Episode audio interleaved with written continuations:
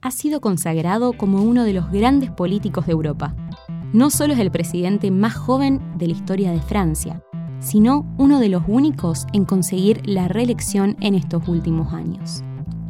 Soy Ludmila Neymar, esto es Personalidades, un podcast del Grupo de Estudio de la Unión Europea. Y hoy vamos a hablar sobre Manuel Macron.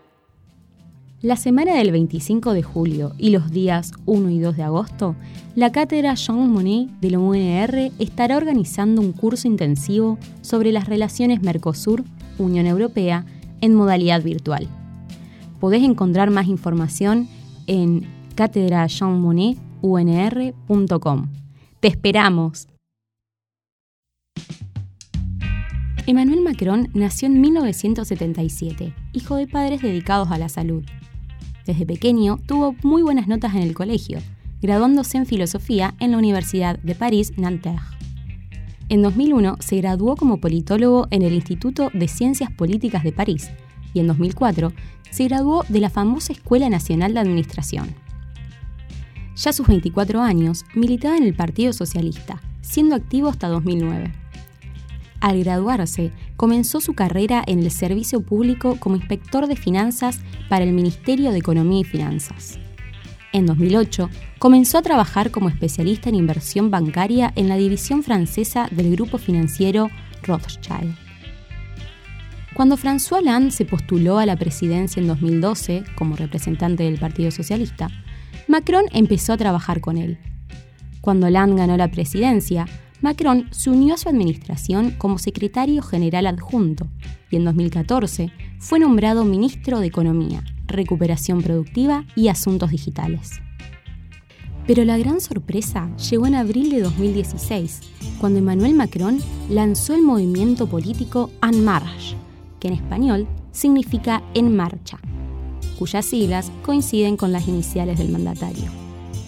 En agosto presentó su renuncia como ministro el alejamiento de la administración Dolan se dio en un contexto donde Francia estaba con grandes problemas económicos y la extrema derecha estaba ganando terreno. Emmanuel Macron dejó su cargo siendo el ministro mejor valorado del gobierno y el político de izquierda favorecido por los franceses. Además, contaba con el apoyo de las empresas, ya que había sido el nexo entre las mismas y el gobierno en sus años como ministro. En marcha, era definido como un movimiento popular que buscaba la revolución democrática saliendo de los marcos tradicionales del sistema político, presentándose como una opción progresista diferente al tradicional dualismo izquierda-derecha.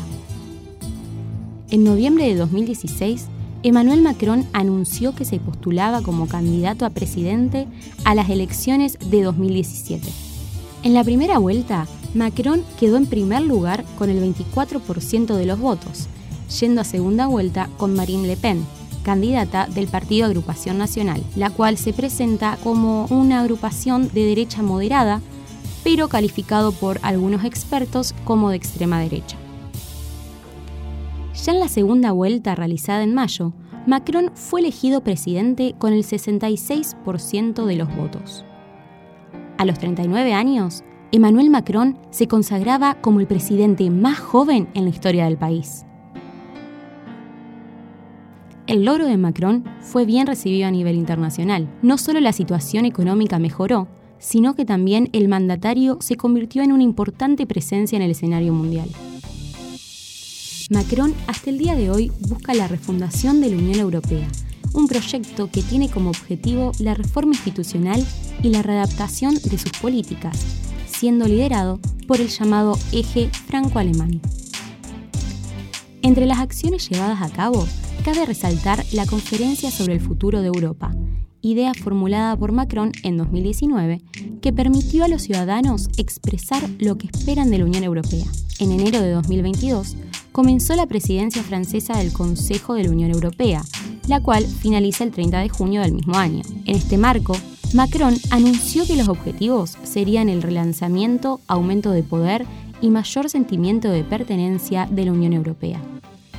Se vuelve necesario, asimismo, mencionar el accionar internacional de Macron ante la pandemia de COVID-19, momento que podemos marcar de gran importancia, no solo para su reelección, sino también para su actuar en la Unión Europea, donde ganó influencia.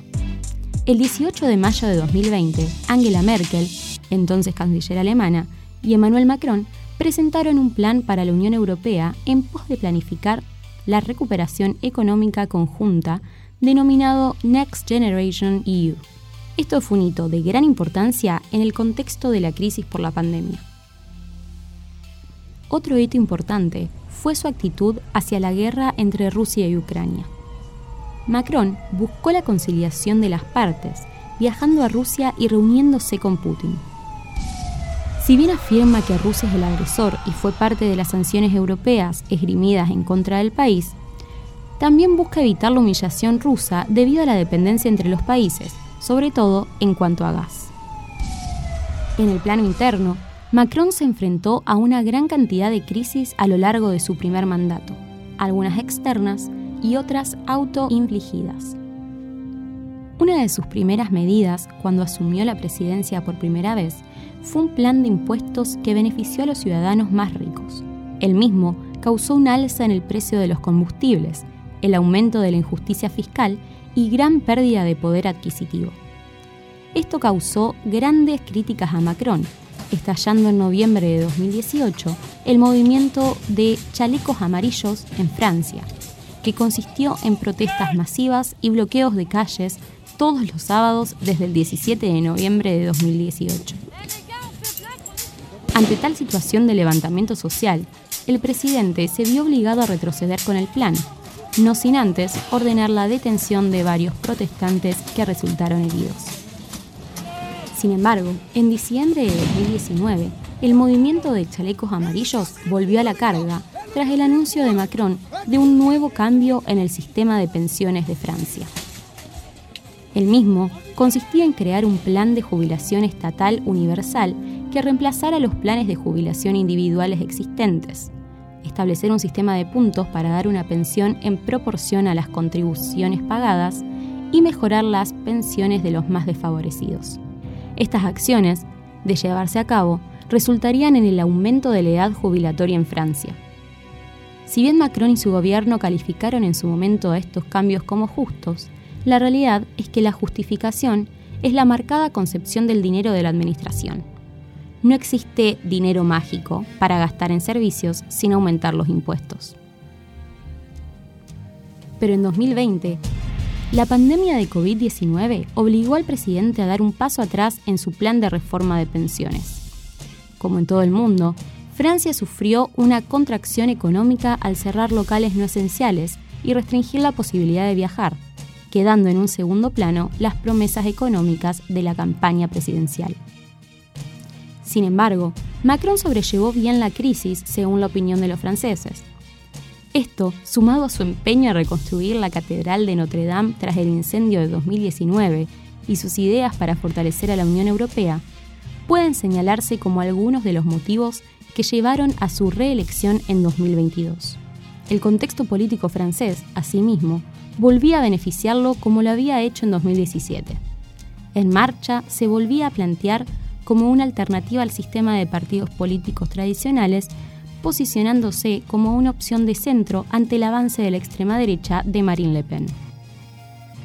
Emmanuel Macron terminó su primer mandato con un rango de aprobación del 40%, lo que se vio reflejado en la primera vuelta de las elecciones de 2022. En abril, Macron consiguió 28% de los votos, llevando a una segunda vuelta contra Le Pen como en 2017.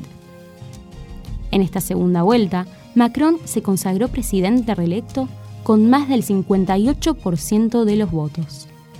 Ahora, entrando en un nuevo mandato de cinco años, solo nos queda ser testigos de cómo sigue su historia, qué destino le deparará Francia en el futuro y cuál será el legado que Emmanuel Macron dejará escrito para Europa tras su paso por el gobierno. Esto fue Personalidades, desde el Laboratorio Sonoro de la Facultad de Ciencia Política y Relaciones Internacionales de la Universidad Nacional de Rosario. Si te gustó, compartirlo en las redes y no te olvides de seguirnos en Instagram, Twitter y Spotify como arroba G-E-U-E-U-N-R. Saludos, nos vemos en el próximo episodio.